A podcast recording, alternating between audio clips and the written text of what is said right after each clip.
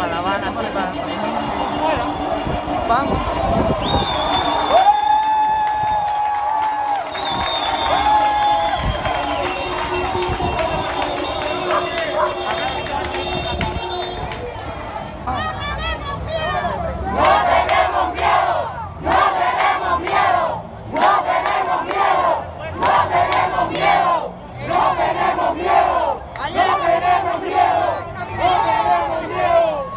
Buenas, buenas. Acaban de escuchar gritos de reclamos de la población durante las manifestaciones que se llevaron a cabo el 11 de julio de 2021 en La Habana, Cuba, y en muchos lugares del país.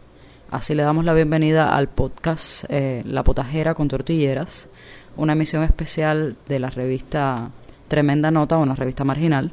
Con ustedes les habla Nelson Julio Álvarez Mayrata y Jessica Sabina González. Bienvenidos, bienvenidas, bienvenides. En este podcast, Jessica, tendremos a varias personas invitadas que estuvieron en las manifestaciones y nos van a narrar su experiencia de cómo lo vivieron, cuál fue la visión que tuvieron sobre ese momento. Y bueno, también estaremos nosotros eh, eh, narrando y comentando porque también estuvo tremenda nota cubriendo los hechos ocurridos en varios lugares de La Habana. Y de esta manera les damos la bienvenida, quédense con nosotros, haremos un pequeño corte y enseguida regresamos.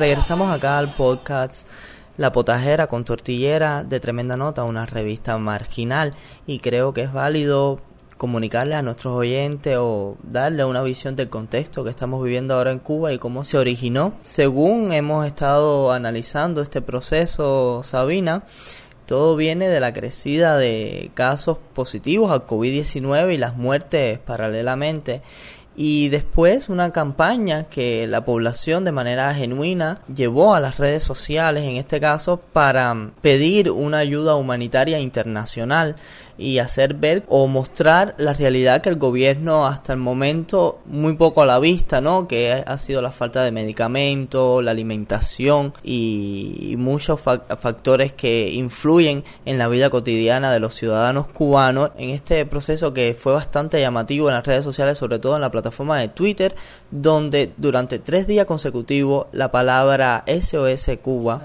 la etiqueta SOS Cuba, estuvo entre los top 3 de Latinoamérica como la más retuiteada. Muchos artistas, personas influyentes de Latinoamérica y se hicieron eco de esta campaña de ayuda humanitaria para Cuba con la etiqueta SOS Cuba. No solamente las redes sociales eh, ya estaban teniendo polémica y medios internacionales estaban dando una visión sobre lo que estaba sucediendo en Cuba, la crisis pandémica, el reclamo de la población. Se originaron hechos ya en el espacio físico, Sabina, eh, espacio físico que la, la población empezó a irrumpir de, de manera presencial y, y, bueno, y aquí nos puedes contar un poco también tú que, que has visto y has estado al tanto sobre el tema. Yo creo que todo comienza a ponerse un poco más candente dentro de los hechos ocurridos en Matanza, donde hay una ola creciente de, de mm, casos positivos a la COVID. Hubo un día en, en el cual eh, aumentó los casos a niveles de miles, o sea, hubo un momento en que hubo tres mil y tantos casos en matanzas y había una crisis sanitaria enorme y además una crisis de, económica, o sea, no solo la crisis económica que, que ya sufríamos, sino que se agudizó dentro de esta provincia y entonces comienzan a surgir una serie de grupos de ayuda, no solo en redes sociales, sino a nivel internacional, de enviar eh, suministros, incluso eh, tenemos mm, fuentes que confirman que hubo personas que, que vinieron a Cuba por terceros países para traer eh, insumos, medicinas, em, agua, comida, etcétera. Muchos eh, muchos miembros de la sociedad civil donamos y me incluyo porque fui una de las que de las que doné dinero, por ejemplo. Donamos dinero, donamos comida, donamos insumos. Eh, recuerdo el, o sea, hubo campañas como las del CMLK, el Centro Martin Luther King, la tienda clandestina, eh, personas como Rocío Baró, que eh, prestaron su casa y se dedicaron a, a recoger insumos, creo que todavía lo están haciendo, aunque con los hechos ocurridos no están dejando pasar los carros a matanzas. Y eh, creo que la crisis física, la crisis real dentro de la sociedad civil, comienza, o al menos de lo que tuvimos información en la revista La Tremenda Nota, fue a partir de, de, las 11 de la mañana o 10 de la mañana del día 11 de julio. Quizás un poco más temprano, solamente estamos hablando de horas aproximadas en que la información empezó a, a llegar eh, entonces, mucho antes se pudieron haber originado estos hechos de los que les vamos a estar platicando. No tenemos certeza real de la hora, lo que sí sabemos que fue debe haber sido entre las 9 de la, de las 9 de la mañana y las 12 del día, que fue en San Antonio de los Baños, donde la sociedad civil decidió tomar las calles y comenzaron a subir directas a las redes sociales. Nosotros nos enteramos en la revista, comenzamos a seguir y a localizar una serie de manifestaciones que se estuvieron dando a lo largo del país, dígase San Antonio de los Baños, Palma Soriano, tuvimos algunas informaciones de placetas en Villa Clara, Pinar del Río, la gente se organizó eh, y entonces comenzamos a seguir en redes y a confirmar por fuentes confiables lo que estaba sucediendo y cerca de las 2 de la tarde, si no me equivoco, nos cortaron las redes, los reporteros... Eh, intentamos salir a la calle a, tener noticias, a informarnos. Eh, en este caso yo, por ejemplo, que venía, soy de Marianao, o sea, no soy de Marianao, soy de Villa Clara, pero vivo en Marianao y venía bajando por la calle Monte hacia La Habana. Realmente he de decir que no venía a cubrir la noticia, iba a cuestiones personales, pero eh, fue interrumpido el transporte por la barricada de personas que venían bajando desde la Lisa Marianao hacia eh, La Habana, hacia el Capitolio, con la intención de pararse frente al Capitolio. Eh, Nelson, tú también estuviste, estuviste por el ICRT. Sí, justamente de eso quería conversarte, Jessica. Y la información que le estamos proporcionando a nosotros nos llegó a través de las redes sociales inicialmente, porque las personas dentro de la manifestación estuvieron grabando con sus teléfonos móviles, aprovechando que todavía la red estaba activa, haciendo Facebook Live, eh, subiendo videos, pequeños cortos de videos, hasta que a las 2, sobre las 2 de la tarde, que más bien fue aproximada de las 3 de la, de la tarde, 4 de la tarde, hicieron el corte de internet, porque recuerdo que en el momento que cortan internet yo estaba llegando a la manifestación que estaba teniendo lugar frente al ICRT que tuvo eh, sus inicios sobre las 4 de la tarde donde estuvo presente la prensa ah, internacional acreditada en Cuba F y quiero hacer énfasis en esto en este punto de prensa acreditada porque para los oyentes que no se encuentran en Cuba o que nos están escuchando en otras latitudes, eh, el gobierno cubano solamente acredita a cierto tipo de prensa que ellos consideran que puedan estar en el país o que ellos quieran que esté en el país. Por ejemplo, nosotros en Tremenda Nota, una revista marginal, una revista que se hace, se redacta y este poca que lo estamos elaborando desde dentro de la isla, no somos una prensa acreditada a pesar de tener trabajo demostrable. Realmente el gobierno solo permite la prensa que ellos consideran confiable. En el ICRT, donde estuvo Nelson, hubo una, una pequeña manifestación de artistas independientes que eh, intentaban pedir por sus derechos, ¿no, Nelson? Sí, estos artistas estaban reclamando a la RT un espacio eh, en los medios nacionales donde pudieran hablar, contar la realidad del país y justamente también estaban haciéndole un reclamo a la ICRT por todos los reportajes que han hecho, que han puesto a la visión pública que no muestra realmente la realidad cubana eh, en los últimos tiempos. Estamos hablando de espacios como los de Humberto López. Bueno, pero Nelson, pero no adelantemos tanto porque hoy tenemos invitados que estuvieron en el ICRT también. Eh, yo estuve, estuve cubriendo la marcha en, por todo Monte, la calle Monte, para los oyentes que no son de La Habana, es la calle que desemboca, una de las avenidas principales que desemboca en, en La Habana Vieja, en el Parque de la Fraternidad. Estuve presenciando la marcha todo ese tiempo, desde Cuatro Caminos, hasta, hasta el Parque de la Fraternidad, hasta el Capitolio. Estuve grabando, estuve eh, compartiendo con las opiniones de las personas que estaban allí, de por qué estaban allí, de qué, estaban haciendo. Presencié tristemente mucha violencia, eh, no solo de parte de la policía, es decir, sino también de parte de la ciudadanía. O sea, mucha de la violencia que vi también era porque la ciudadanía atacaba a la policía. Por suerte pude refugiarme porque hubo, repito, hubo mucha violencia, tiros al aire, tiros perdidos, eh, pedradas, eh, golpes, eh, un montón de cosas y entonces pude refugiarme corriendo en, en cerca del Parque del Cristo, en la, en la sede clandestina y, y, bueno, ahí pude salir ilesa. Conmigo recuerdo correr, que corrieron señoras, niños. Entonces, eh, pero bueno, no adelantemos mucho porque también tenemos personas que estuvieron en la marcha en el Capitolio y, y tenemos más sorpresas, más sorpresas.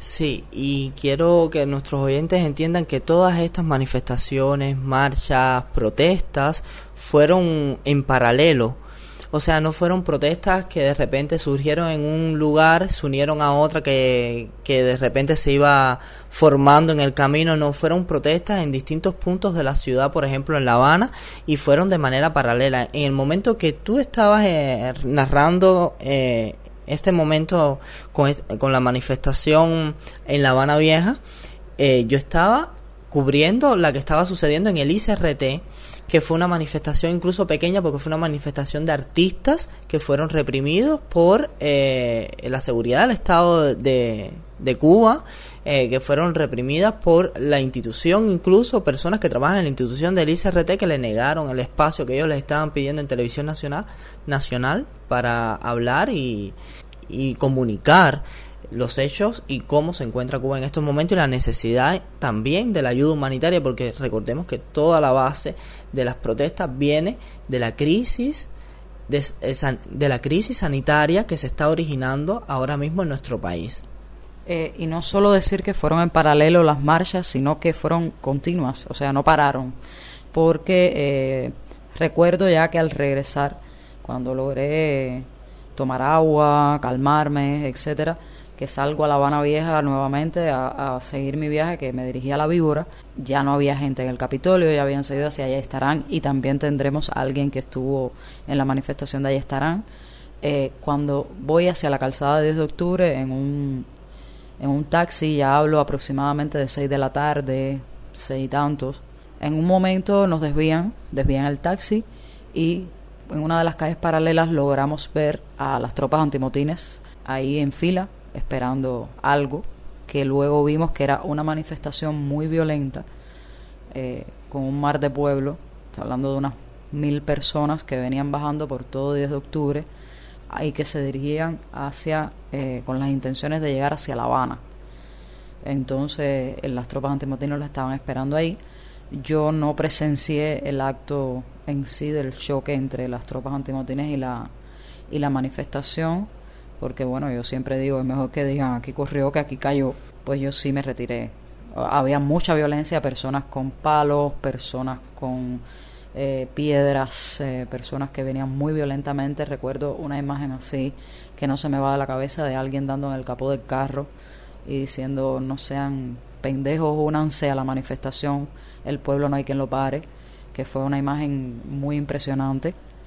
Y bueno, sí escuchamos después la, la algarabía de cuando chocaron con, la, con las tropas antimotines, que he de decir que eran alrededor, si no 50, 100 policías al menos.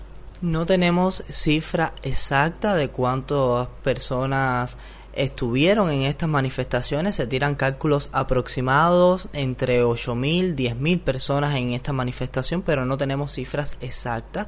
También he de decir que hubo muchos arrestos.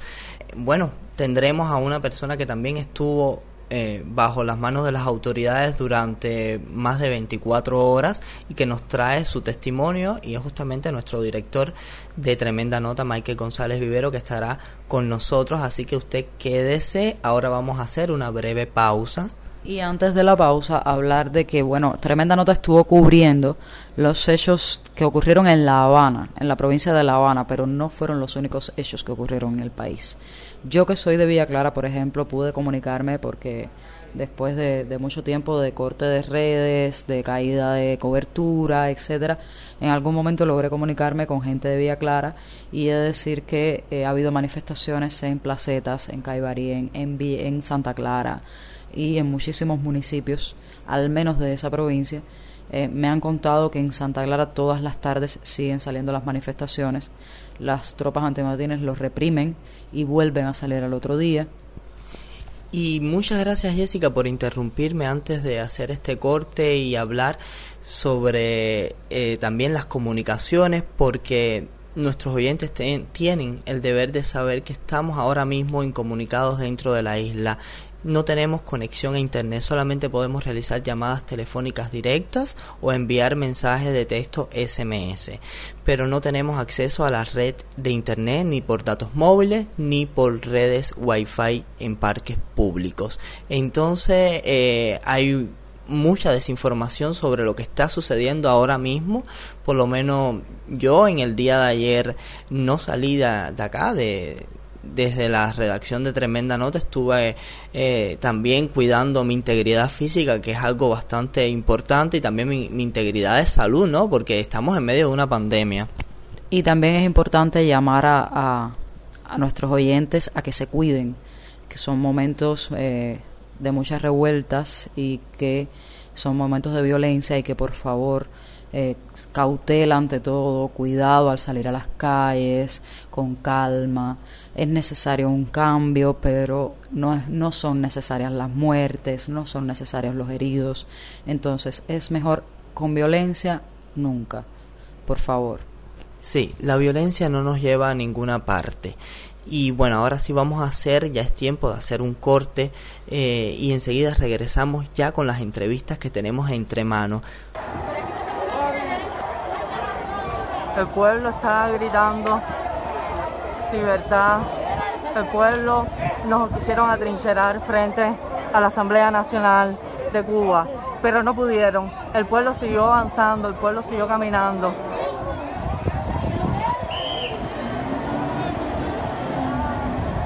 Ahí hay una guagua que estaba intercediendo. Que ya estamos bien. Escuchen, el pueblo grita libertad.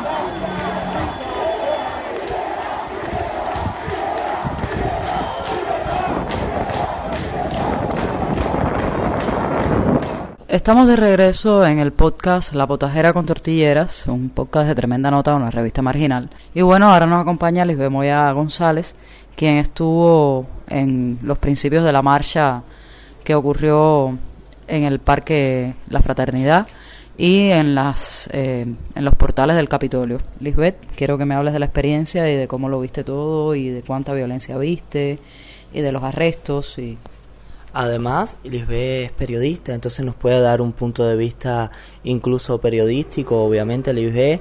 Eh, te damos la bienvenida. Gracias por acceder a esta entrevista nuevamente con nosotros. Es tu segunda ocasión en este podcast, La Potajera con Tortillera. Entonces, háblanos, ¿cómo viviste, cómo vistes este momento de las manifestaciones en La Habana? Sí, muy buenas a todos y a todes y a todas, a ustedes también, a la audiencia, ¿no? Bueno, primero que todo, eh, no puedo dejar de sentirme consternada aún por, por todo lo que vi ese día. Eh, creo que fue un día bastante lamentable. Y, y, bueno, voy a tratar de contar la historia desde el principio, ¿no? Yo estuve prácticamente como espectadora, pero eh, mis vivencias ese día, digamos que se complicaron y superaron lo que, lo que un espectador vive, ¿no? Yo, yo vivo en el barrio de Jesús María, es un barrio bastante complicado, es un barrio eh, pobre, obrero, marginal también. Y vivo prácticamente a cuatro cuadras de, de ahí, de, del Parque de la Fraternidad. Yo salgo de mi casa porque yo tenía que hacer otras gestiones. Salí acompañada de dos amigos. Uno es Leonardo Romero Negrín y el otro es Marcos Antonio Pérez Fernández, que es un menor de edad, es mi vecino además. Eh, no sé si recuerdan, Leonardo Romero Negrín fue un muchacho que estuvo en las manifestaciones de obispo del 30 de abril, que sacó un cartel que decía socialismo sí, represión no. Leonardo estaba en ese momento eh, con una medida eh, cautelar que eh, iba a un proceso penal, ¿no? Por desorden público. Leo estaba en mi casa ese día normal y de pronto se desata todo aquel ciclo de violencia. De pronto las calles estaban llenas de personas, por mi casa pasaba gente gritando, en fin. Nosotros teníamos que ir a buscar algunas cosas, unas pastillas para su mamá específicamente. Y bueno, salimos de la casa y lo que nos encontramos en el Parque de la Fraternidad fue un mar de gente gritando consignas de abajo el gobierno, consignas un poco más fuertes, improperios, eh, mucha violencia de ambas partes, sobre todo. Yo no puedo decir que, que, la violencia estado en un solo sentido, había violencia policial, pero también había violencia de las personas que estaban allí contra la policía. Eh, yo vi cosas que me marcaron de por vida, que, que, que realmente pienso que nunca más voy a ser la misma después de todo eso. Yo vi un periodista, por ejemplo, de, de la agencia EAP, que fue casi que delante de mí todo, que estuvo un enfrentamiento con la policía y demás, y tenía un ojo fatal, o sea, muchas marcas en la cara, con mucha sangre y demás. Eh, tuve algún momento de diálogo con él, le pregunté qué le pasaba y me dijo que nada, que estaba cubriendo la noticia y que iba a seguir. Y mm, vi, por ejemplo, algo que fue bastante desgarrador, que fue una persona ahí que la multitud estaba diciendo que tenía VIH o algo por el estilo fue todo muy confuso, ¿no? Y que de pronto tenía como las tripas afuera, eh, tenía parece que una operación que se le abrió y tenía como órganos que se le veían afuera y que estaba gritando en medio de la multitud y sangrante. No es que le hicieron nada en ese momento, esa persona estaba así desde antes. Eh, y estaba así en el medio de la multitud gritando consignas y la policía intentando llevárselo y, y bueno, era una resistencia enorme y en fin, mucha violencia, muchos golpes de ambos lados eh, muchas detenciones a gente muy joven, sobre todo eso me impactó mucho ver cómo detenían a jóvenes. Y bueno ya digamos que lo que lo que ya me, me derrumbó fue que de pronto las dos personas que andaban conmigo, uno de ellos como les decía era menor de edad, Marcos Antonio Pérez Fernández, que estaban espectadores prácticamente igual que yo, si no habíamos gritado nada, no habíamos dicho nada, prácticamente estábamos viendo lo que sucedía, todo ocurrió en cuestión de minutos, ¿sabes?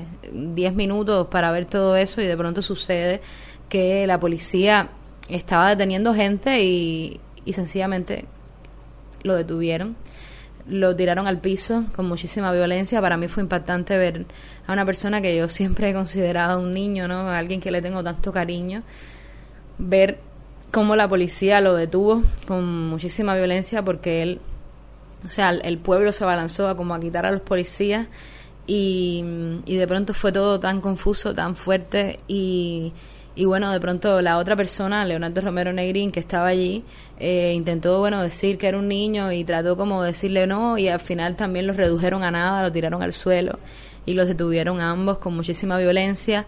Yo intenté también que no y decirle y grité y todo y al final no me detuvieron por poco, pero se los llevaron. Y en ese momento, bueno, yo seguí hasta la patrulla a preguntar, eh, por favor no se lo lleven, a explicar, mire, nosotros no estamos gritando nada, eh, no estamos diciendo ninguna consigna, estamos como espectadores aquí, nos tropezamos con esto y vamos para otro lado, por favor déjenlo. Y bueno, a mí me tiraron gas pimienta en la cara en ese momento. Fue horrible realmente esa sensación, esa, en fin, ardor, ¿no? Eh, yo después de eso, bueno, me fui a, a buscarlos a la estación de policía y, y no, no pude dar con ellos. Al final no, no estaba la estación no te podías ni siquiera acercar, nadie te daba información. Sé que es un momento muy confuso, ¿no? Porque habían tantos detenidos, tanta violencia en las calles que que en ese momento contabilizar o dar información iba a ser por gusto, ¿no? Pero lo que más me preocupa, muchachos, de todo esto es que eh, a esta altura todavía yo no sé dónde está Leonardo Romero Neirín. Yo he hecho de todo por encontrarle. Eh, he preguntado en fiscalía, eh, como debe ser, he llamado al 18806 que es donde te dan la información de los detenidos en la policía y no aparece dentro del registro de los detenidos.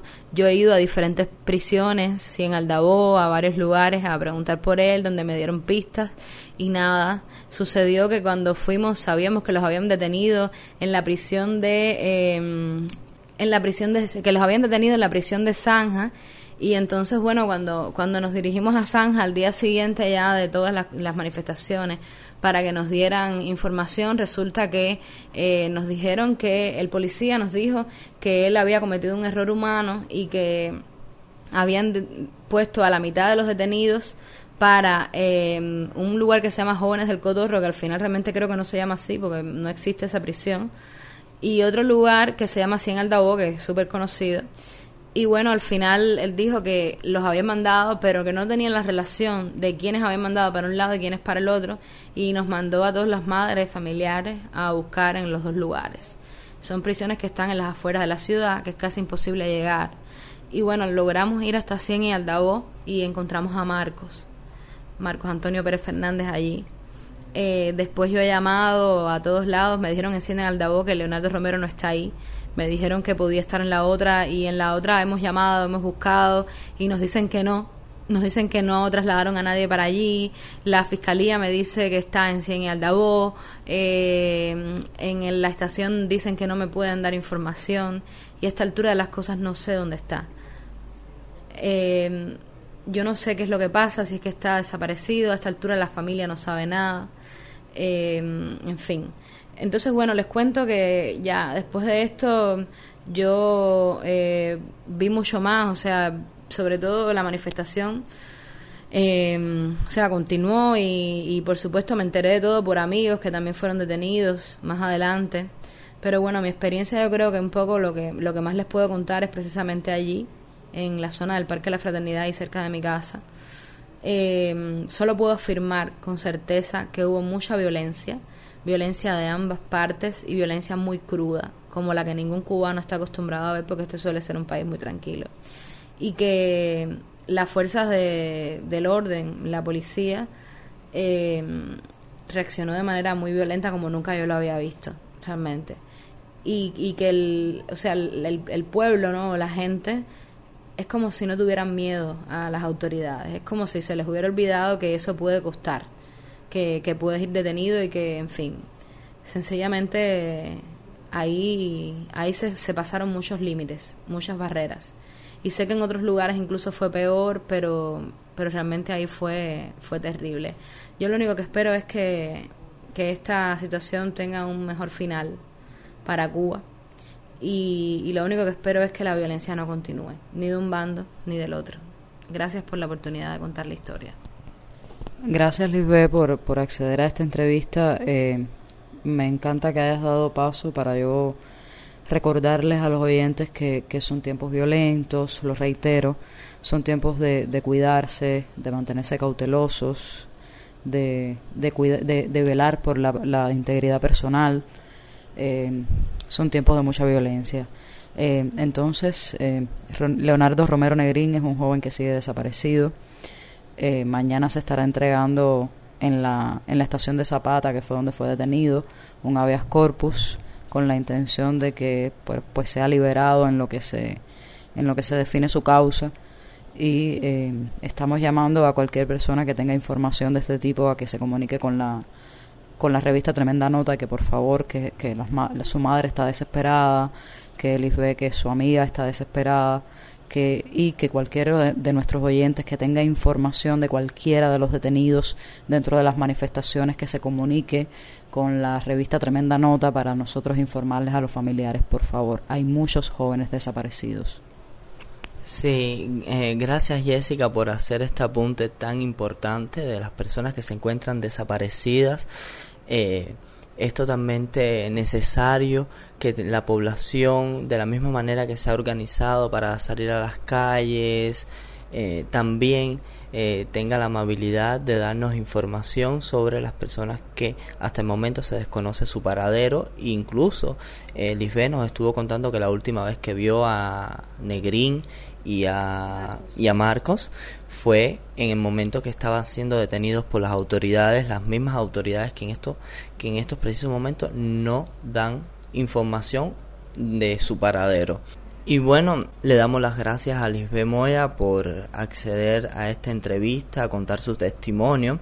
Ahora le estaremos presentando un audio de entrevista que tremenda nota pudo hacer en el Parque de la Fraternidad a tres personas de la comunidad LGBT, específicamente tres mujeres trans, que nos cuentan por qué asistieron a esta manifestación, cuáles son sus peticiones al gobierno eh, puntualmente. Entonces espero eh, que ustedes escuchen eh, y analicen la situación que ahora mismo el país está viviendo y también nosotros desde acá, desde el podcast La Potajera, le estamos ofreciendo la información. Muchacha, primero cuéntame tu nombre y demás. Yo me llamo Adriana Díaz Martínez. ¿Y por qué viniste?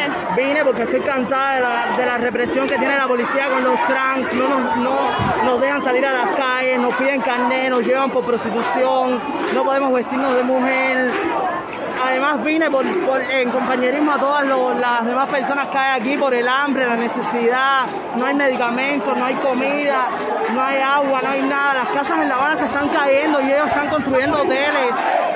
¿Y tú cómo te? Bueno, me llamo Analí Escalona y estoy aquí, bueno, en representación del pueblo cubano, porque en primera, lo más... de la comunidad LGBT. Muy bien, porque en primera, lo primero que tiene que haber en una farmacia para uno poder cuidarse y no contraer ninguna ETS ni ETS es condón y no hay. No hay medicamento, no hay nada.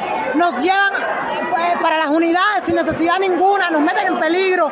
Las familias pasando trabajo, cargando sacos para una prisión que al final de cuentas, sin ninguna necesidad, porque al final todas no nos vestimos así porque nos da la gana, es porque nos nace, porque nacimos así, no porque ninguna hacemos prostituta. Yo tengo título, título de maestra, de peluquera. No hay necesidad de llevarnos, meternos un peligro sin necesidad. Todas no nos prostituimos, pinga, mi vida.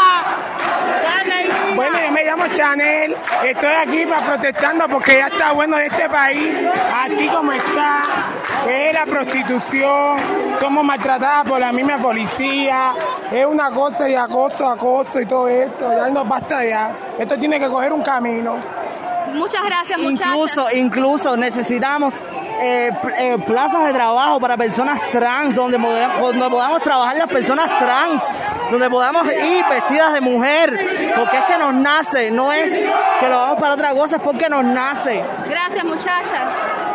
Y estamos de regreso al podcast La Potajera. Estuvieron escuchando testimonios de tres mujeres trans que participaron en la marcha que tuvo lugar acá en La Habana y contaron su experiencia, sus, sus necesidades, el reclamo que le estaban haciendo al gobierno. Ahora traemos a otra persona a entrevista eh, un joven que estuvo presente en la manifestación que se hizo frente al ICRT, mm, que le hicieron fundamentalmente artistas e intelectuales, reclamando, como les contamos en un inicio del podcast, estuvieron reclamando sobre eh, un espacio en la televisión nacional, en los medios de comunicación, para contar eh, la realidad del país, exigiéndole fundamentalmente al noticiero nacional que deje de mentir. Hoy está con nosotros Osmel Padilla, un joven un joven santiaguero que, que convive con nosotros en La Habana y que es colaborador de la revista Tremenda Nota. Y eh, Osmel estuvo en las manifestaciones de frente al ICRT. Eh, creo que quiero, Osmel, que primero agradecerte por, por acompañarnos y por acceder a la entrevista. Y segundo, que me hables de todo lo ocurrido, de la violencia que viste, de cómo sucedieron los hechos. Hechos que les recordamos a todos los oyentes que fueron paralelos a los hechos anteriormente narrados, paralelos a muchas manifestaciones que estaban ocurriendo a la misma vez. Y entonces así te doy la bienvenida, Osmel. Bien, quiero agradecerles por la oportunidad que me están dando de poder eh, participar en la entrevista y en el podcast de la botajera aquí en Tremenda Nota. Bueno, yo me enteré de la, de la manifestación por las redes sociales. Eh, habían convocado a eh, estar frente al ICRT a las 3 de la tarde y bueno, yo iba hacia otro lugar, pero bueno, eh, me desvié y pasé por ahí.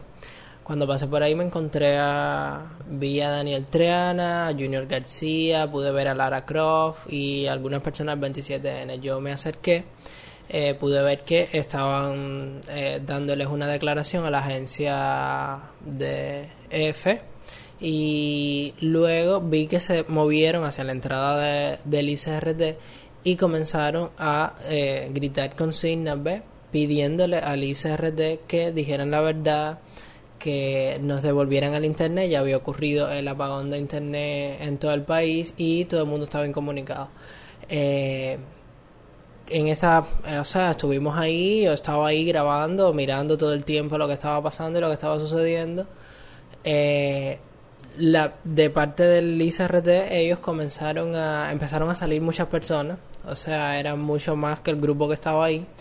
Comenzaron a salir personas con banderas y consignas revolucionarias y eh, llegó un momento en el que vi que todo el mundo se sentó en el piso.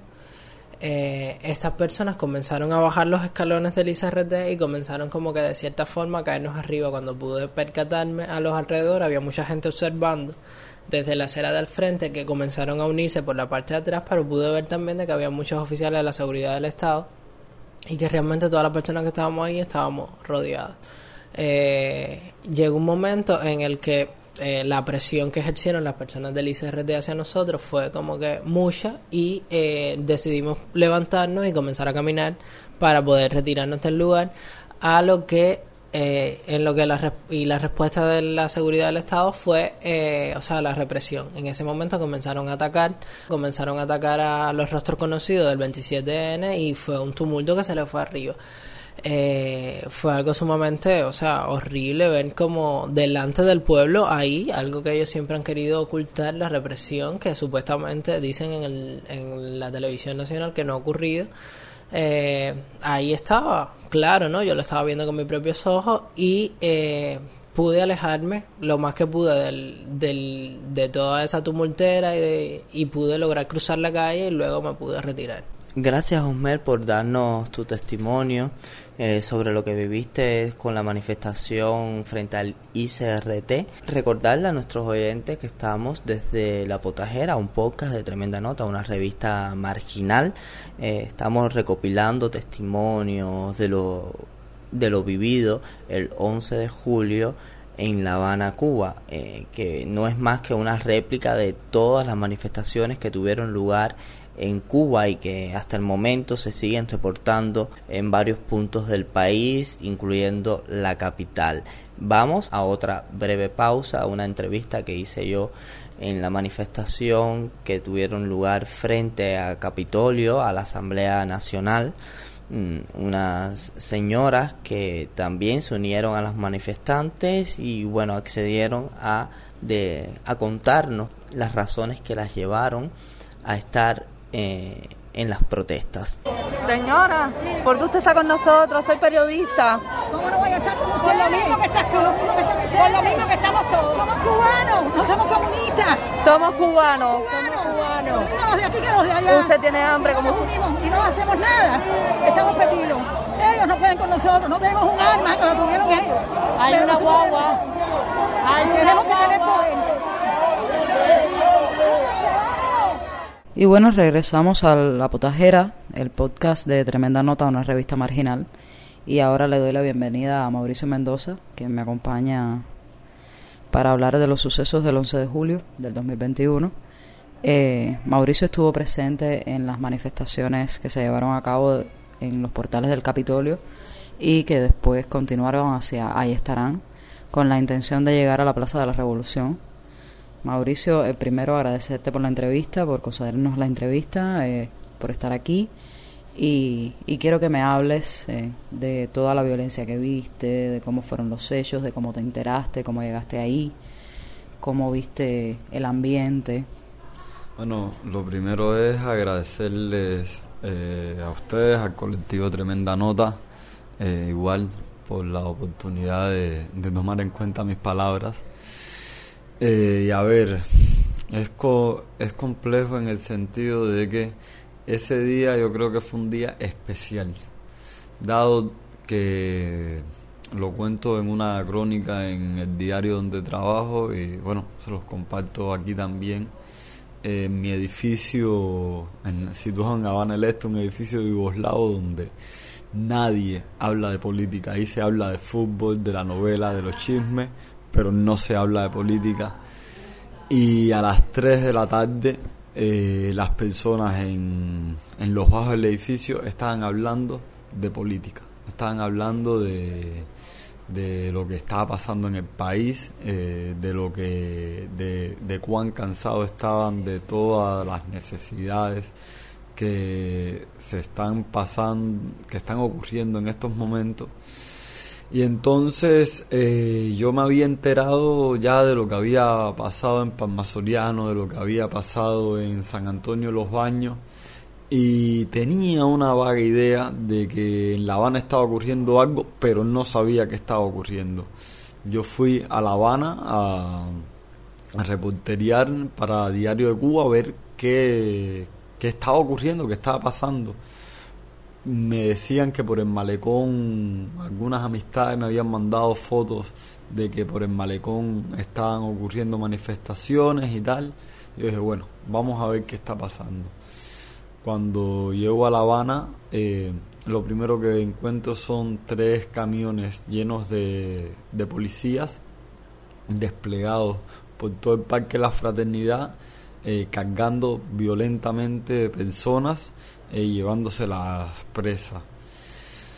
Eh, después ya seguí caminando eh, buscando Galeano. En Galeano me encuentro lo que estaba pasando. Había como, ahí había como una especie de trinchera entre las, las brigadas de respuesta rápida gritando consignas en apoyo al sistema y eh, los manifestantes eh, gritando lemas como Patria y Vida, eh, algunos gritaban Díaz Canel Cingado, otros gritaban, era por, por etapas, primero se decía una, después se decía otra y después y así, pero eso se disolvió de cierta forma. Y entonces después lo que me encuentro uh, es que habían personas que estaban comentando que la manifestación estaba ocurriendo en la calle Prado. Me dirigí para allá y estuve ya cuando se cuando yo llegaba estaba observando y se sentía la bulla de las personas y bueno al llegar a Prado eso estaba eh, repleto de personas eh, estaban golpeando, los policías estaban golpeando e intentando detener eh, a manifestantes y se veía entre, entre los propios manifestantes un intento de frenar esas detenciones, de impedir que, la, que las fuerzas represivas eh, se, se llevaran a ningún ser humano de ahí. Después eso siguió eh, rumbo a Palacio Presidencial. Después de Palacio Presidencial eh, se siguió eh, recto como en busca de Malecón ah, y se llegó, incluso el túnel de La Habana estuvo parado porque las personas estaban cruzando por ahí para, para como entrando al Parque Máximo Gómez donde también llegaron brigadas de respuesta rápida, estas más violentas incluso con altoparlantes, eh, palos, palos para agredir y supuestamente eran eh, supuestamente eran el pueblo enardecido eh, defendiendo la revolución, un show en efecto. Y, y en ese instante eh, las brigadas de respuesta rápida las brigadas de tropas especiales intentaron hacer un cerco, pero se dio una marcha atrás y e inconscientemente todavía las personas ahí no sabían a dónde se dirigían, pero yo creo que el punto final era llegar a la plaza incluso desde ese momento. Y las cosas eh, fueron ocurriendo de tal modo que en lo que la policía eh, cercaba eh, a los manifestantes en lo que ponían barreras de brigadas de tropas especiales. Eh, las personas seguían evadiendo esos cercos y llegando e intentando seguir, avanzar, avanzar, avanzar. Y yo ve, yo creo que nunca había visto algo así porque eran más de 10.000 personas eh, marchando juntas enardecidas.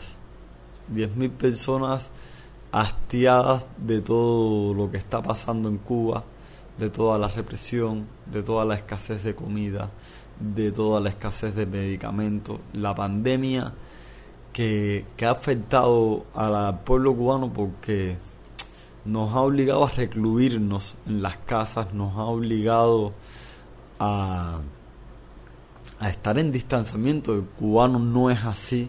Entonces eso ha creado como un estrés colectivo que sumado a las carencias económicas, a todos los problemas que atraviesa Cuba en estos momentos, eh, llegó al punto culminante de la sociedad a decir vamos para la calle y no no fueron no fue solamente en La Habana fueron en varias provincias fue en varios lugares donde simultáneamente fue ocurriendo eso en el caso especial de La Habana es lo que te he contado hasta ahora fuimos avanzando se fue avanzando eh, hubo altercados de la policía intentando llevarse personas eh, hubo altercados también de los civiles defendiéndose de la policía y de, la, y de las fuerzas militares.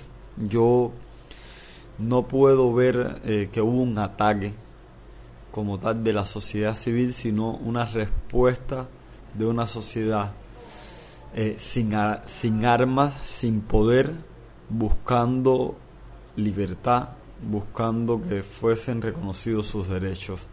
Entre las tropas policiales yo vi muchos jóvenes de mi edad, de veintipico de años, cortos, que en las caras no sabían ni por qué estaban ahí. Ellos se encontraban simplemente. Y ese era su trabajo. Y bueno, no soy yo quien para juzgarlo. Nadie sabe.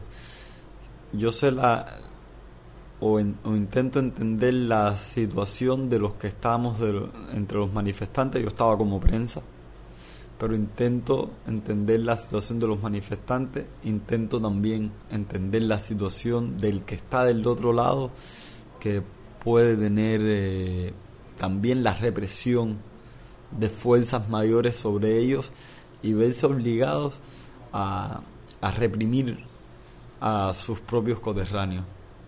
Fuimos avanzando, la, la masa fue avanzando por todo, en la retirada esa del Parque Máximo Gómez, eh, se llegó a Galeano, se siguió subiendo hasta llegar a hasta llegar a la, a la calle Reina, la avenida Reina y Carlos III y cuando se formaba un cerco se, se cogía por entre calles. Y después se llegó hasta Arangure, donde por Arangure se subió recto, eh, esperando a esperando a llegar a la plaza. Y, y recuerdo algo que las personas, le, eh, los manifestantes le decían a los que estaban en los balcones, únanse, únanse, únanse. A todo eso era como un lema, la unión, únanse, únanse. Y todo era muy pacífico yo creo que aunque se desató violencia por ambas partes, todo fue muy, el, objetivo era pacífico. Y las personas que no se unían, que por la razón que fuera, porque es una decisión de cada cubano salir a la calle o no, y eso no se le puede eh, cuestionar a nadie, pero sí recuerdo que que te daban pomos de agua, que tú pedías pomos de agua y, las personas te lo daban, te apoyaban. Había como una empatía entre los cubanos eh, y tal, y eso fue eh, trascendiendo hasta llegar a Aranguren y, y 20 de mayo, donde ya había un cerco que fue el cerco ya donde ese cerco fue el punto álgido de la manifestación donde donde quedaba, donde habían dos opciones, que, que las tropas especiales, que no eran que no eran ni un 10% de lo que de lo que eran los manifestantes, pero sí el doble de preparados y con armamento, molieran a alguien y salieron muertos de ahí, o varios muertos, tanto de los manifestantes como de las tropas especiales y eso terminara en una guerra civil o que las personas huyeran y se dispersaran. Y yo creo que gracias a Dios lo que veo no me no me gusta la muerte y ni el derramamiento de sangre y las personas se dispersaron. Se dispersaron cuando se vieron a todas esas fuerzas más armadas, más preparadas, se sintieron disparos que no se saben si era de salva, si eran tiros reales, habían igual brigadas de respuesta rápida, ya las personas se dispersaron, echaron a correr, eh, ahí hubo el altercado donde más piedras hubo de un lado y del otro y, y, hubo muchos civiles que que salieron dañados de ahí, que le, incluso mujeres y mayores de edad, que salieron de ahí con, con el cuerpo ensangrentado. Y, y es súper complejo. Yo andaba con, bueno, con el director de este medio, Michael González. Eh, a Michael lo detuvieron y eh, yo logré, yo logré que no me detuvieran. Cuando vi todo eso, eh, intenté escapar, como todo el mundo. Y lo que me parece súper positivo es que, se genere una conciencia social, una conciencia de que necesitamos cambio, necesitamos y que ya el pueblo está dispuesto a pedir esos cambios. Yo no quiero que sea de forma violenta, yo no quiero una intervención militar porque eh, son los cubanos los que van a morir. Tanto, de, tanto los que apoyan al sistema como eh, la sociedad civil porque para mí no para mí aunque estén divididos no hay no hay una diferencia entre los dos dado que las cúpulas de este país la controlan una mínima parte de la sociedad cubana. Yo no creo que ni llegue al 1% de, de la población de Cuba quienes dirigen y jerarquizan este país. Los militares son parte de este país la sociedad civil son parte de este país y ver un enfrentamiento entre, entre esos dos bandos, que al final es un solo bando, el de los cubanos, me entristece. No quiero muertes, no quiero sangre, pero sí, sí me gusta ver que haya, que por lo menos las personas sientan ya el derecho de que se necesita un cambio, de que eh, hace falta pedir por eso. En estos momentos estamos incomunicados, sin, sin conexiones, es una estrategia que ha utilizado el sistema para dispensar todo eso. No sabemos qué va a venir en los próximos días, tanto para, para los ciudadanos como, como para el país en general. Eh, son tiempos de incertidumbre, ha ocurrido algo que eh, han entre los presos de esa manifestación, entre las personas apresadas en esa manifestación, han soltado a los que han sido más visibles, a, los entes más visibles, pero hay muchas personas detenidas que no se saben sus nombres, que no se conocen quiénes son. Y por eso son por, eh, por eso son las personas que me preocupo. Y no es que no me preocupen mis muchas otras personas que incluso conozco eh, y he compartido, pero sé que cuando tú tienes una visibilidad, ya sea porque eres un artista, ya sea porque eres un activista, ya sea porque eres un periodista, estás en una zona de confort que no es la misma que tiene un, un ciudadano común que no lo conoce nadie. El acceso a los medios el acceso a, al mundo, a que a, organizaciones, a ONGs, a, a, otros activistas que puedan alzar la voz por ti, es un escudo grande que no es que evite la represión, pero quienes más la sufren y quienes más eh, son objeto para dar el escarmiento son los, son los ciudadanos comunes. Son eh, mi vecina, eh, el muchacho del barrio, eh, esas personas que, que son parte, que hacen esta sociedad y que nadie las conoce. Y son los que más van a pagar los platos rotos amén de que en estos momentos hay activistas, hay personas eh, que, que, igual son visibles están detenidas. Pero hay que, que buscar, creo que se debe buscar e indagar en esas personas que nadie conoce porque no es justo. Bueno, muchísimas gracias Mauricio. Eh, me encanta que hayas tocado algunos temas aquí. Eh, en primer lugar, eh, declarar que la revista Tremenda Nota, una revista marginal, no está a favor de la intervención norteamericana. Estamos pidiendo ayuda, pero no intervención. No estamos a favor de una guerra civil. No estamos a favor de la violencia. Reitero y lo y lo he recordado en cada uno de los cortes, son tiempos de incertidumbre, son tiempos de violencia, son tiempos de cuidarse y de cuidar la integridad física, andar con cautela. A todos los oyentes, por favor, que se mantengan lo más eh, en casa posible, que tengan cuidado a la hora de salir. Recordarles también que todo el que tenga información de los muchachos desaparecidos, los muchachos que están detenidos, que por favor se remitan a la, a la redacción de la revista, que hay madres desesperadas, hay amigas, hay familias Ahora hacemos un pequeño corte y regresamos.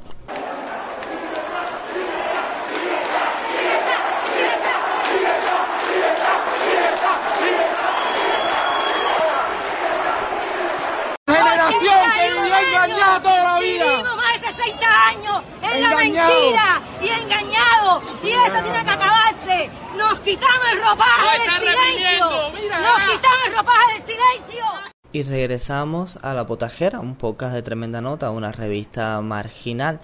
Estuvieron escuchando testimonios de personas que estuvieron presentes en las manifestaciones y ahora eh, les traemos el testimonio de nuestro director, Michael González Vivero, quien vivió eh, en carne propia las detenciones. Él fue una persona que las autoridades se llevaron eh, hacia una de las cárceles de la ciudad, eh, inicialmente a la estación y después a una cárcel de, la ciudad y nos va a relatar cómo se estaban interrelacionando las personas allá adentro, cómo se vivía, qué pudo observar como periodista de ese momento.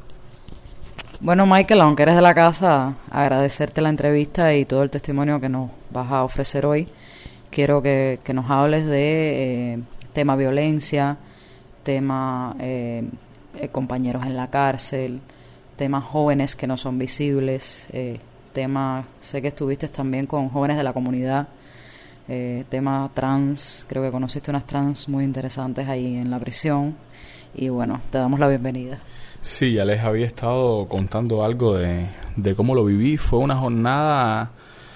A ver, sin, sin caer en ningún lugar común, fue una jornada intensísima, fue una jornada por momentos épica y lamentablemente concluyó con violencia en casi todos los casos. Violencia que fue, fue propinada por, por ambas partes. O sea, en ocasiones los manifestantes fueron violentos, en otras la policía fue violenta. Es muy difícil establecer eh, en, en, qué momento y quiénes son los responsables de cada evento violento. Eh, todo fue muy confuso. Yo fui detenido en, en la gran manifestación, yo creo que de las tantas manifestaciones fue la más numerosa. Eran más de 5.000 personas, entre 5.000 y 10.000. Hay diferentes cifras que se manejan. Hay quienes hablan de 8.000, hay quienes hablan de 10.000.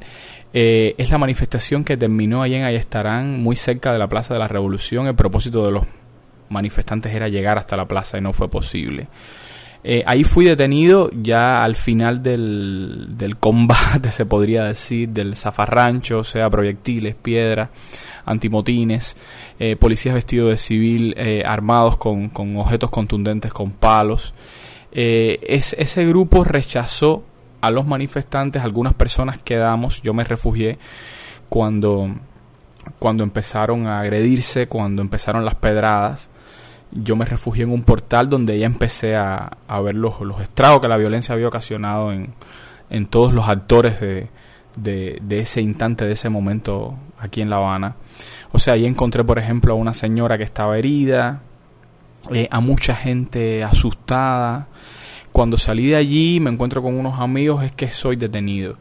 Eh, ¿Qué pasó? Que en, medio de la, exaltación de ese momento y las órdenes que obviamente tenía la policía y las fuerzas estas parapoliciales de detener a todos los sospechosos, eh, de haber participado y, no sé, de haber cometido algún acto violento, pues ahí fui acusado por alguien, por un policía civil, de haber lanzado piedras. Yo, por supuesto, eh, bueno, los que me conocen saben muy bien que soy una persona que, que se niega a cualquier violencia, que soy pacífico, que lo he sido siempre, eh, que además soy un periodista, no soy ni siquiera un, un activista, ni, mucho menos un, revoltoso.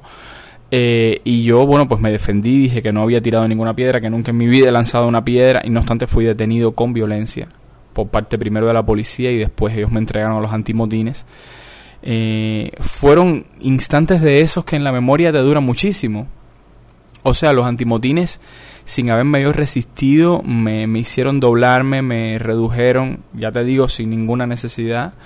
Y ahí por ejemplo se me cayeron los lentes, los espejuelos y en vez de, que me permitieran recuperarlos o de facilitármelos o de alcanzármelos los patearon. Y bueno me quedé prácticamente a ciegas, yo soy miope, miope de menos 7 dioptrías y bueno he estado desde entonces con, con las posibilidades de, con la capacidad de visión bastante, bastante disminuida. Eh, nos llevaron primero, bueno, ahí también fue detenido Frank García Hernández, que es colaborador de Tremenda Nota, es investigador, sociólogo, historiador. Frank fue detenido junto conmigo por salir en mi defensa. A ver, es uno de esos momentos críticos en los que, a ver, la, la ley ya no está tan vigente como, como uno desearía o como lo está de costumbre.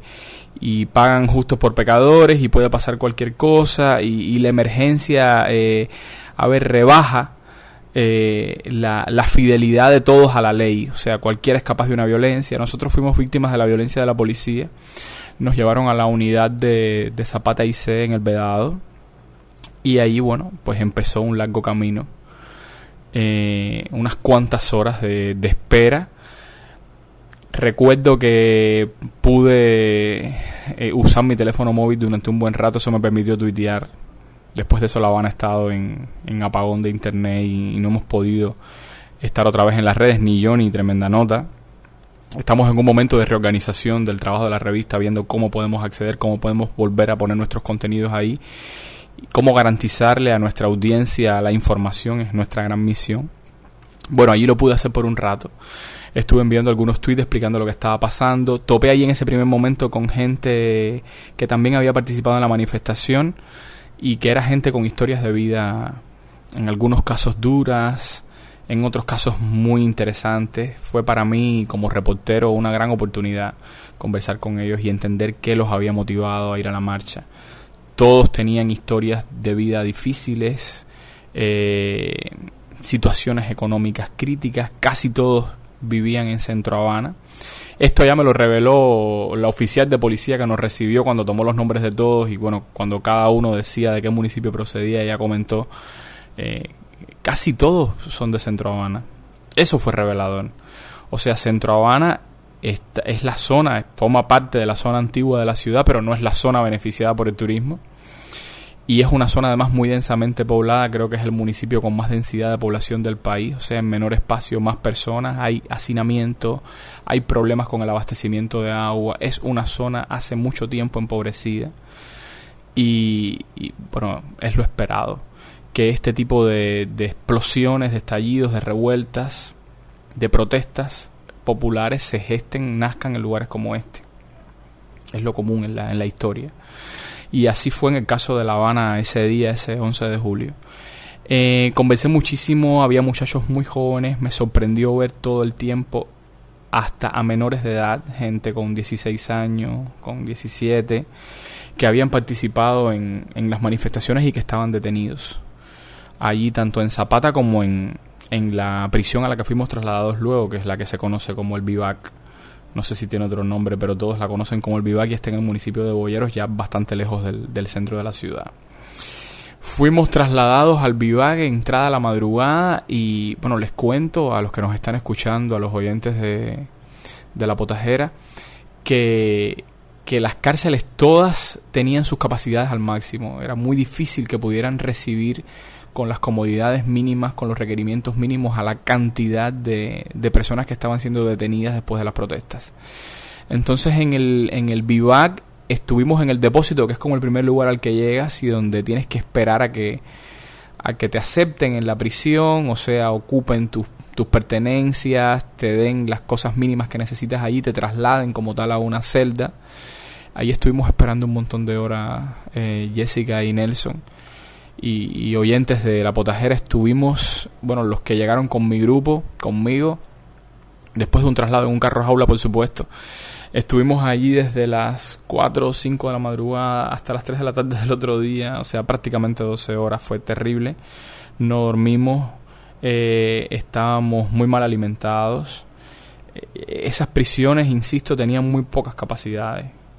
Eh, intentaron, eso lo vi por el camino y durante la mañana, de sacar presos que al parecer ya estaban sancionados o iban a ser procesados claramente y tenían un destino en otra prisión, intentaron trasladarlos, los fueron trasladando poco a poco para dejar espacio en el vivac y en ese espacio ubicar entonces a los manifestantes.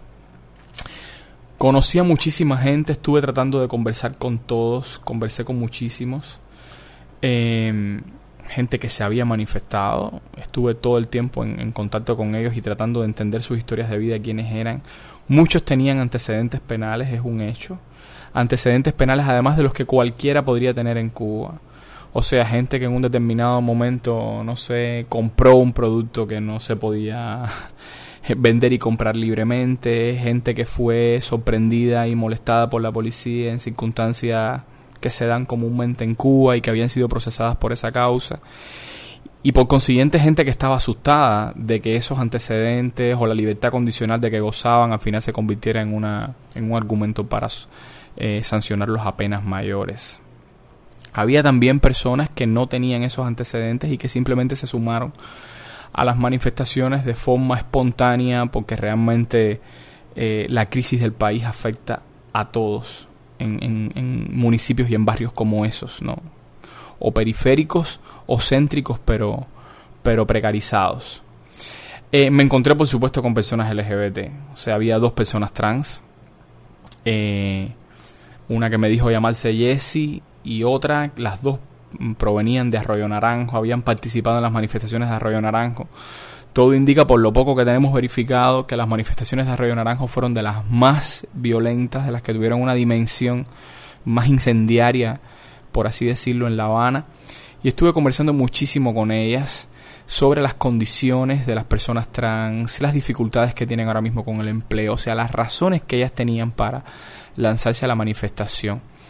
Eh, pasaron cosas que yo de alguna manera sabía o tenía investigadas, pero que verlas ahí frente a mí, a ver, fue muy desalentador. Y es que en el sistema penal cubano, en, las prisiones, las cárceles, en fin, en el trato del, del, Ministerio del Interior hacia las personas trans, pues no, no hay ningún tipo de actualización. O sea, esas personas, eh, las mujeres trans, por ejemplo, son tratadas como hombres, son llamadas por su, por su nombre asignado, por su viejo nombre, por su nombre legal. Eh, son además, eh, cuando, cuando las destinan a una celda, son alojadas con, los, con el resto de los hombres, sin hacer ningún tipo de distinción, sin ningún reconocimiento de, de su género, del género que, que, que realmente tienen y que además exponen en su comportamiento, en su vestimenta, en fin. Eh, eso ya sabía que era así y verlo allí fue, fue muy desalentador para mí. También pude conversar con ellas. Creo que ambas habían sido sancionadas anteriormente y me explicaron, me contaron cómo es la vida en las prisiones. Eh, yo agradezco mucho que hayan tenido esa confianza y que me hayan contado eso y además les prometí que iba a contar su historia de alguna manera en alguna parte. Em, em, empecé a hacerlo ahora aquí en la potajera. Espero después que podamos en tremenda nota preparar un reportaje más grande, más extenso, eh, que dé una idea quizás un poco más abarcadora, más total de todo lo que pasó ese día y de todas las personas con las que topamos. Eh, bueno, estoy entre los privilegiados que fueron liberados al día siguiente. Eh, creo que las personas que fuimos liberadas éramos de alguna manera las más conocidas.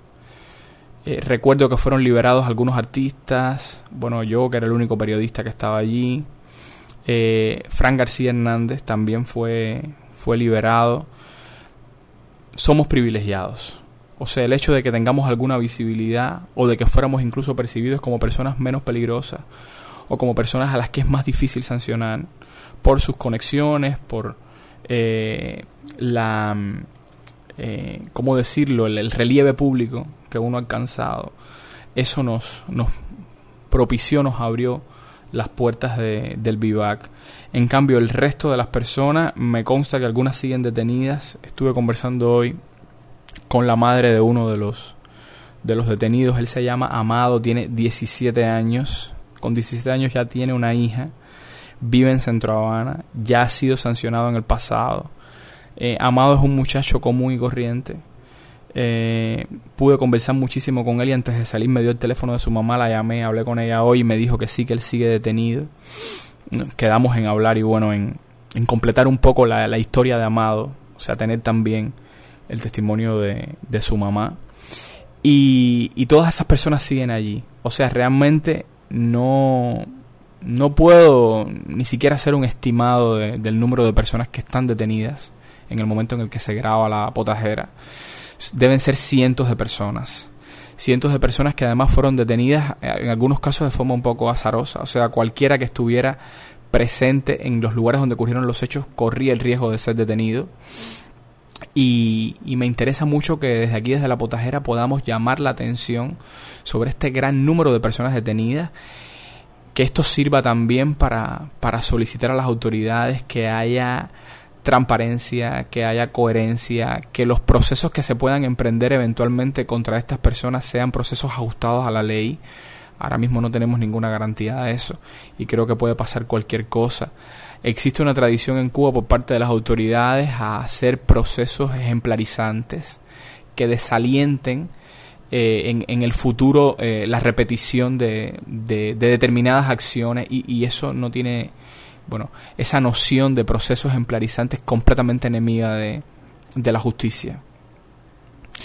Creo que todos los ciudadanos, las ciudadanas, los que participaron en las manifestaciones, los que solo las vieron desde fuera, había muchísima gente asomada a los balcones, recuerdo, algunos alcanzaron agua a los manifestantes, o sea, la gente que participó, los que no participaron, los que lo vieron incluso desde la lejanía, los que estuvieron en contra de las manifestaciones, creo que todos como ciudadanos y ciudadanas debemos preocuparnos por el destino de estos detenidos y por la legitimidad y la legalidad de los procesos a los que pudieran ser sometidos.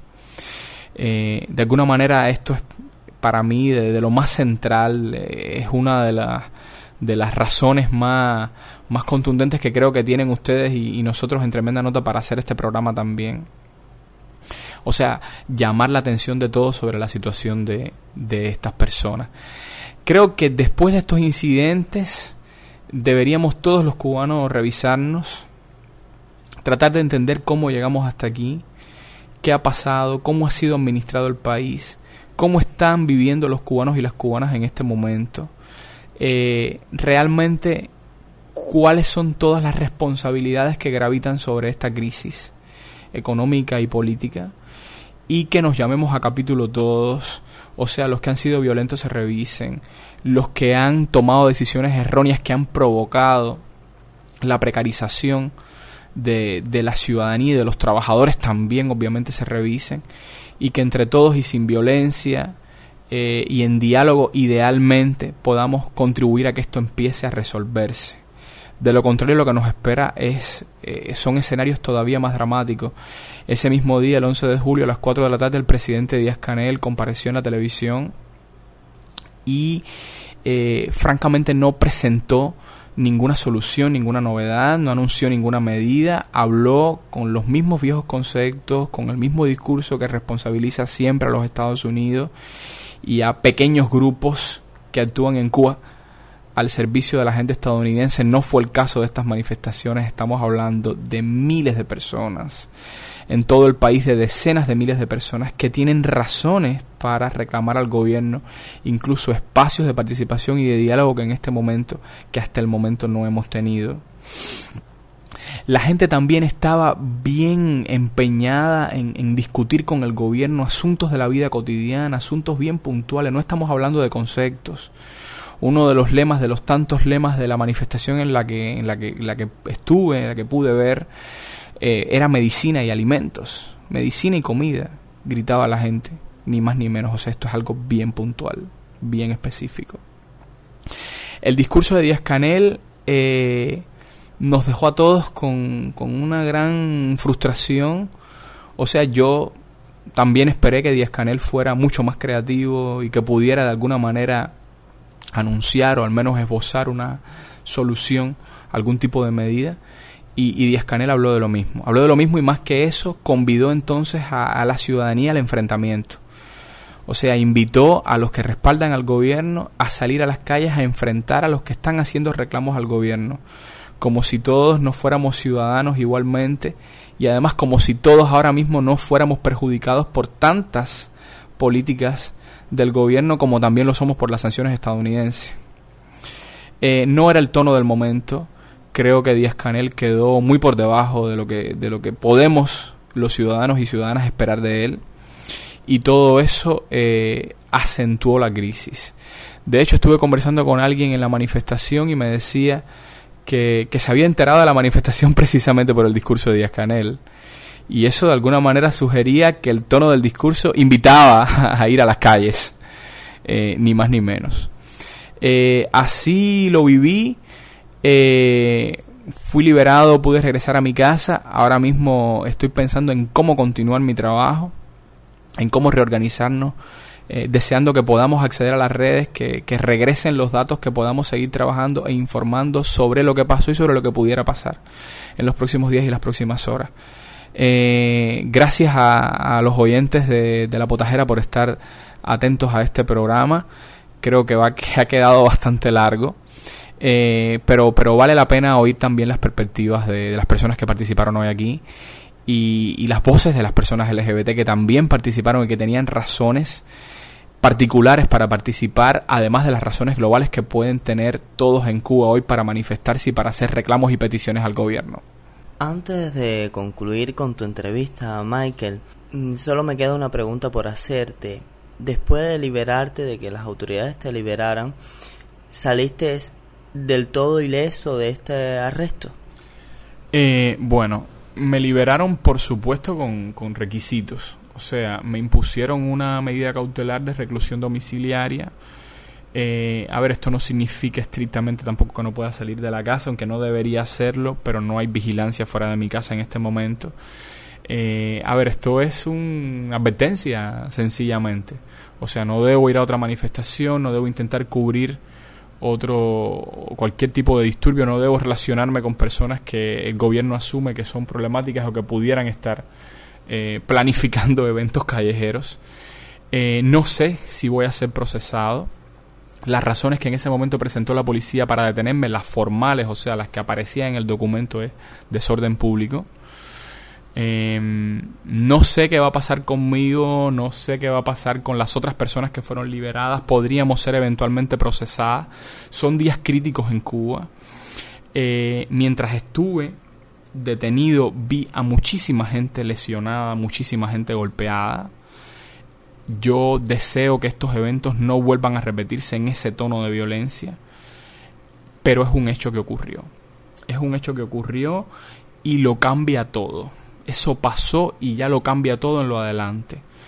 Hubo personas violentas, hubo policías violentos, hubo antimotines muy violentos y todo eso ha quebrado, ha roto la, la, paz y la seguridad en la que vivíamos en Cuba. A pesar de cualquier arbitrariedad puntual de la que se pudiera acusar a la policía o al gobierno, el clima en Cuba era de paz y de seguridad. Eso ha quedado quebrado y creo que eso lo cambia todo para todos en cualquier circunstancia. O sea, ya las, ciudadanas y los ciudadanos no podremos ver a la policía con los mismos ojos, ni tampoco las fuerzas eh, policiales podrán ver a los ciudadanos eh, como entes inofensivos. Eh, esa, esa relación ha quedado trastornada y no sé si eso va a engendrar en los próximos días algún cambio positivo en Cuba o quizás la deriva a una situación todavía más crítica o a otros disturbios, no lo sé. Yo como reportero, mm, por supuesto, estoy comprometido con la audiencia a tratar de informar y de dar la mejor cobertura que podamos, yo y el resto de los reporteros que trabajamos en tremenda nota. Eh, pero no sé tampoco si vamos a poder hacerlo, si vamos a ser detenidos. Eh, es muy, es muy incierto todo. Y realmente creo que tenemos que ser más prudentes que nunca y, tratar de comunicar esto como sea que podamos, en, en la situación en la que estemos. es la única garantía que tenemos también de seguridad, aunque paradójicamente nos expone a, la violencia policial. Pero, pero el hecho de estar eh, en el terreno, de estar reporteando, nos reafirma en, nuestra misión como, como periodistas y también nos da seguridad y nos fortalece. Y con respecto a la ciudadanía, eh, vamos a estar lo más al tanto que podamos de los conflictos de todos y vamos a tratar de, de seguir haciéndolo a pesar de eso. Bueno, Michael, agradecerte nuevamente por, por los testimonios y, fue un día lamentable, indiscutiblemente. Eh, recuerde que está en La Potajera, un podcast de tremenda nota, una revista marginal. Regresamos en un momento hace muchos años que no se vivía un evento como este. Eh, hace unos pocos minutos, frente al ICRT se encontraban artistas e intelectuales exigiendo un espacio en los medios nacionales para poder ser escuchados, pero lamentablemente fueron reprimidos por eh, las autoridades y pudimos llegar hasta Prado. Comenzó en la calle Galeano una multitud de gente reunida pidiendo libertad.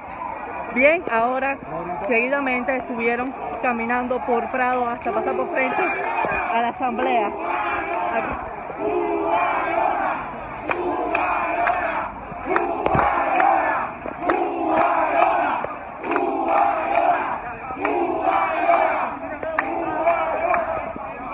Recuerden que estamos en La Potajera, un podcast de tremenda nota, una revista marginal y bueno, ya estamos llegando al final de esta emisión especial de La Potajera. Eh, eh, tuvimos varios entrevistados, eh, entrevistas incluso grabadas que logramos hacer dentro de las manifestaciones para mostrarle a ustedes, nuestros oyentes, la realidad de lo que está viviendo Cuba en estos precisos momentos. Jessica, no nos queda tiempo para más, pero sé que quieres agregar algo que es realmente importante. Quería hablar de puntos importantes dentro de estos momentos.